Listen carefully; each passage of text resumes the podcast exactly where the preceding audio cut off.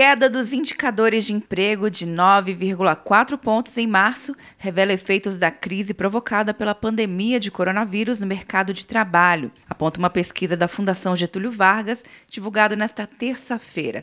É a segunda maior queda da série histórica, alcançando o menor nível em quase quatro anos. De acordo com o economista da FGV, Rodolfo Tobler, o cenário negativo deve persistir nos próximos meses, considerando o aumento da incerteza no país atividade vai ser muito fraca nesses próximos meses, porque realmente a gente tem fechamento de estabelecimentos, a gente tem isolamento social, então isso tudo faz com que a atividade seja muito fraca nesses meses, consequentemente diminuindo o faturamento de muitas empresas e tendo necessidade de ter algum tipo de corte.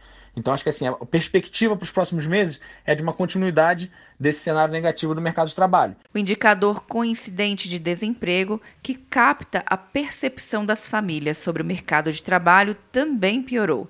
Medido com base na opinião dos consumidores sobre a situação atual do desemprego, o indicador subiu 0,6 pontos em março, chegando a 92,5 pontos. O aumento tímido, ainda de acordo com o economista, revela que os efeitos da pandemia ainda não geraram impacto significativo nos consumidores, porque as medidas de isolamento foram adotadas a partir do dia 15 do mês passado. Sua previsão sinaliza que é possível haver uma piora nos próximos meses, Quer um ano sem mensalidade para passar direto em pedágios e estacionamentos? Peça a Veloy agora e dê tchau para as filas. Você ativa a tag, adiciona veículos, controla tudo pelo aplicativo e não paga mensalidade por um ano.